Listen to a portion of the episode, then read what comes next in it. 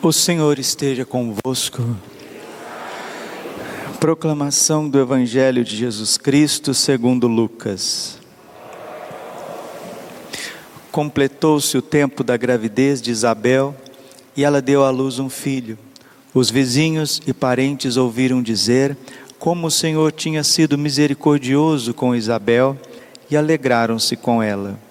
No oitavo dia, foram circuncidar o menino e queriam dar-lhe o nome de seu pai Zacarias. A mãe, porém, disse: Não, ele vai chamar-se João. Os outros disseram: Não existe nenhum parente teu com este nome. Então fizeram sinais ao pai, perguntando como ele queria que o menino se chamasse. Zacarias pediu uma tabuinha e escreveu: João é seu nome. No mesmo instante, a boca de Zacarias se abriu, sua língua se soltou e ele começou a louvar a Deus. Todos os vizinhos ficaram com medo e a notícia espalhou-se por toda a região montanhosa da Judéia. E todos os que ouviam notícia ficavam pensando: o que virá a ser este menino? De fato, a mão do Senhor estava com ele. Palavra da salvação. Ave Maria, cheia de graça, o Senhor é convosco. Bendita sois vós entre as mulheres, bendito o fruto do vosso ventre, Jesus. Santa Maria, Mãe de Deus, rogai por nós, pecadores, agora e na hora de nossa morte. Amém. Glória ao Pai, ao Filho e Espírito Santo, como era no princípio, agora e sempre Vinde Espírito Santo, vinde por meio da poderosa intercessão.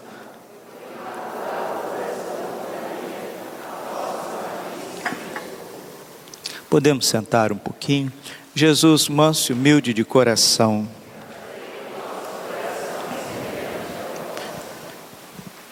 Na oração da manhã, antes de vir à missa, a igreja reza sempre o ofício das leituras, na liturgia das horas e também as laudes. E rezando as laudes, me chamou muita atenção um versículo de Isaías. Isaías 62, versículo 5. É feliz todo homem que busca o seu auxílio no Deus de Jacó e coloca no Senhor a esperança. O Espírito Santo está dizendo para nós que é feliz todo homem que busca o seu auxílio no Deus de Jacó e põe no Senhor a sua esperança. A virtude da esperança, ela começa quando acaba todas as possibilidades. Na verdade, muitas, é, muitas situações da vida, nos mostram que nós não somos guiados pela virtude da esperança. Porque a gente acha que esperança é a gente trabalhar, rezar, buscar, se esforçar. Ah, eu tenho esperança, vai dar certo. Não, queridos, isso não é a virtude teologal da esperança. Espés, que fala são Paulo em Romanos, Romanos 8, 24. Somos salvos pela esperança.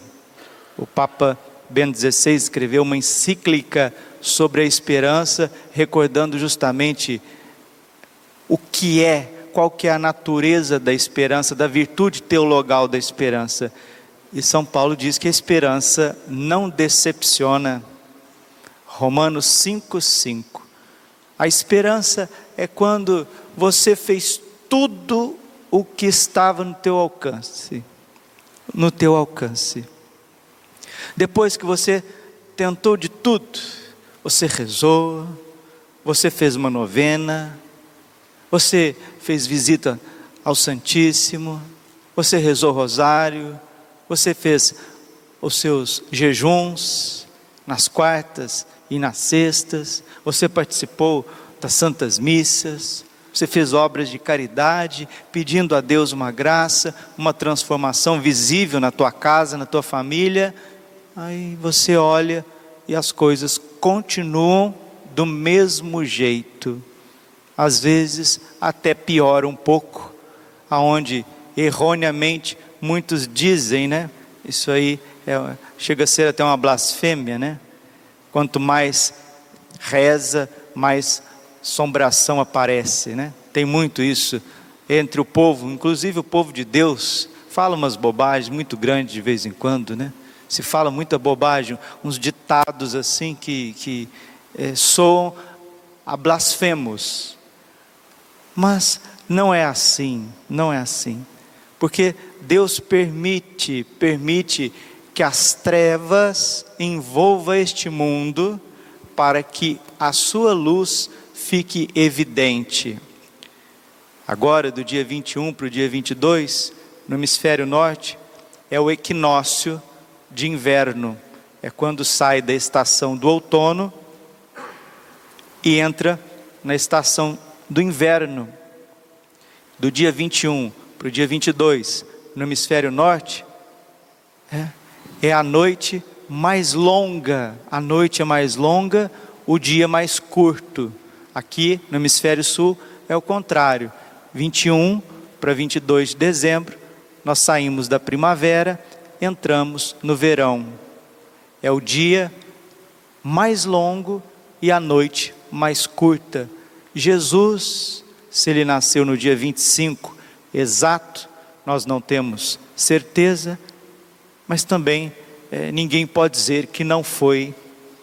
Esses estudos ainda é, são muito é, difíceis de serem feitos, no entanto, o que é certo é que Jesus nasceu na gruta em Belém, no hemisfério norte, em Israel, na Judéia, ele nasceu no equinócio de, de inverno, na mudança do outono para o inverno, onde as trevas eram mais abundantes nas estações do ano, mostrando para nós que quando tudo está escuro, tudo está difícil, onde nós já não vemos mais saída, onde nós já tentamos tudo, ali o Senhor aparece. João capítulo 1, versículo 9. O Verbo era a luz que, vindo a este mundo, ilumina todo homem. Então, Ele quer iluminar. Deus é luz. João 8,12. Eu sou a luz do mundo. Quem me segue não andará nas trevas, mas terá a luz da vida.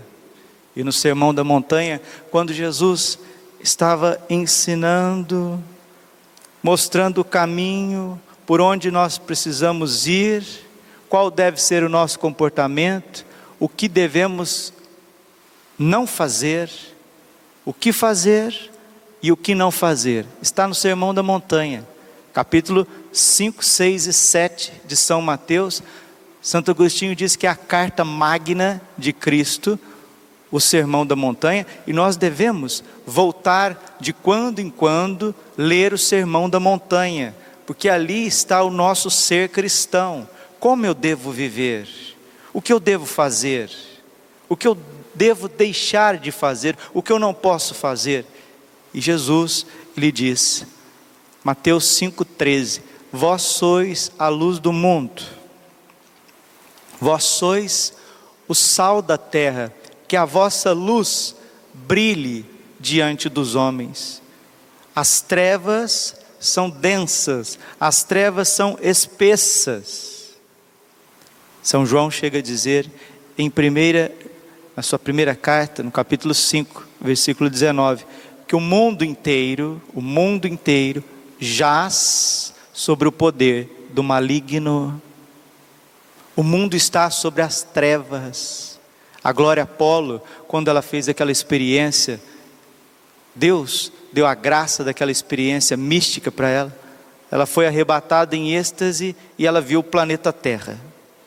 O planeta Terra, do ponto de, vi, ponto de vista espiritual, escuro, escuro, são só trevas para todos os lados. e ela viu alguns pontos de luz no planeta Terra. E Jesus disse assim para ela: Você está vendo, minha filha, essas pequenas luzes aí na terra? Sim, Senhor, estou vendo. O que são essas luzes? São aqueles que recebem o meu corpo e o meu sangue, os que comungam. Vós sois a luz do mundo. Você não vê com os olhos físicos, mas quem recebe a Eucaristia na graça de Deus é um ponto de luz na face da terra. É um ponto de luz. E aonde essa luz chega, as trevas se manifestam. Por isso que os cristãos, por isso que o catolicismo é tão perseguido, porque as trevas não suportam a luz. Na nossa vida pessoal, e na história, na sociedade, quando as trevas estiverem mais densas, assim como é na natureza, brilha a luz de Deus. Nós vemos hoje no Evangelho Zacarias, o pai de São João Batista, São Zacarias, esposo de Santa Isabel, que ficou mudo porque duvidou de Deus nós não podemos duvidar de Deus, meus irmãos, porque quem duvida de Deus perde a unção. Vamos repetir? Quem duvida de Deus perde a unção. Quem duvida de Deus perde a luz. Mais uma vez. Infelizmente, Zacarias, num momento de fraqueza, fraqueza na fé, momento de ímpeto, quando o arcanjo Gabriel visitou São Zacarias, ele duvidou de Deus. E por isso o arcanjo disse: De agora em diante, tu não falarás mais. Ficou mudo, mas a misericórdia de Deus visitou, visitou Zacarias no momento que ele ainda sem voz escreveu numa tabuinha qual seria o nome do menino. João significa isso, em latim, Ioannes, significa Deus dá a graça. Deus dá a graça. E Deus deu tanta graça para São João Batista que essa graça também envolveu seus pais. E quando a obediência entra na nossa vida, nós soltamos soltamos a língua para louvar, para bendizer, para proclamar as maravilhas do Senhor.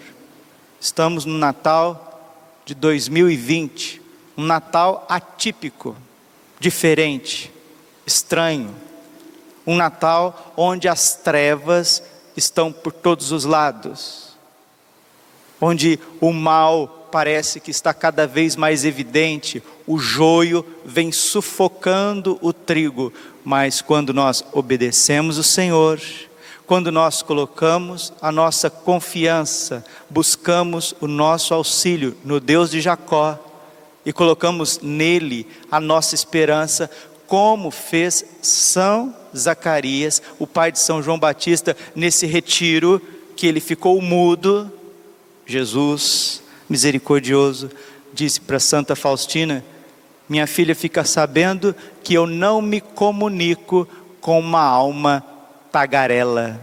Ou seja, quando a gente fala demais, quando a gente quer explicar demais, quando a gente quer justificar demais, Deus fica ausente do nosso coração, a luz diminui dentro de nós, mas quando silenciamos, nós conseguimos ouvir a voz de Deus. Zacarias silenciou, ouviu a voz de Deus, e mesmo na mudez momentânea, quando os palpiteiros já estavam querendo colocar outro nome na criança, por causa da sintonia com o Espírito Santo, do silêncio, do santo silêncio que conserva o fogo sagrado do Espírito dentro de nós, ele solta os lábios e canta o Benedictus. Lucas capítulo 1, versículo 68 até 79. É oração, é o cântico que a gente reza nas laudes, que a igreja reza nas laudes todos os dias.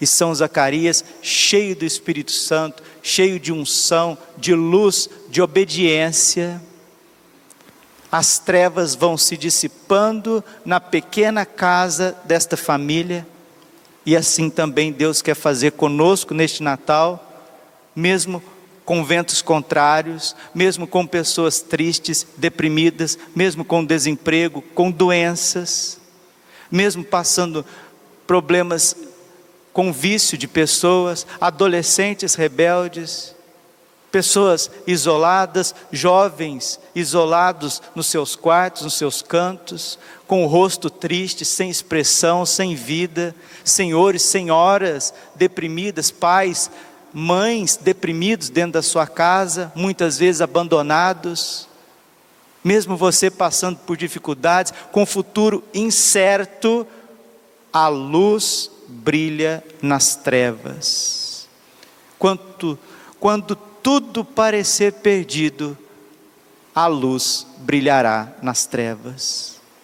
E foi assim na vida dos santos, São João da Cruz, o santo da noite escura, que depois vai cantar o seu cântico espiritual, a chama viva de amor, porque brilhou. Padre Pio, que viveu trevas densíssimas, dez anos de perseguição, onde não poderia, ele não podia celebrar em público, não podia atender confissões.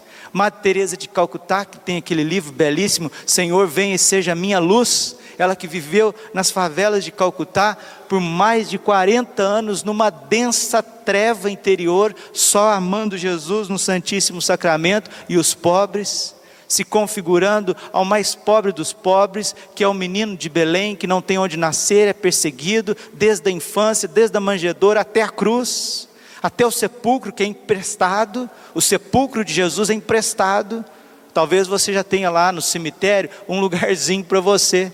Tem gente que até paga o Lutopax. Jesus, para nascer, nasceu num coxo, foi crucificado, pendurado numa cruz. Maldito aquele que morre no lenho da cruz, diz a Bíblia. Crucificado entre dois ladrões e depois, na hora de velar, sua mãe não pôde velá-lo por causa da perseguição dos judeus. Que dor do coração imaculado de Maria no sábado. Por isso que nós guardamos o sábado ao coração imaculado de Maria para reparar o coração imaculado de Maria. E na hora de Jesus, o dono do mundo, ser sepultado, precisou de um sepulcro emprestado, de uma tumba emprestada. É Jesus que nós seguimos o pobrezinho de Nazaré, mas como São Francisco, que se configurou a Jesus na perfeita alegria, as trevas vão embora e a gente pode cantar o Benedictus, bendito, bendito seja o Senhor Deus de Israel, porque a seu povo visitou e libertou, e fez, e fez surgir um poderoso Salvador na casa de Davi, seu servidor. Como falara pela boca de seus santos, os profetas, desde os tempos mais antigos, para salvar-nos do poder dos inimigos e da mão de todos quantos nos odeiam. Olha, o Senhor veio para nos salvar do poder dos inimigos e da mão de todos quantos nos odeiam. Se alguém te odeia, se o pecado te odeia, se o demônio te odeia, se o mundo te odeia, se tem pessoas que te odeiam, o Senhor veio para te salvar dos inimigos e de todos aqueles que te odeiam. Assim mostrou misericórdia a nossos pais, recordando a sua santa aliança. Deus é misericordioso, infinitamente misericordioso.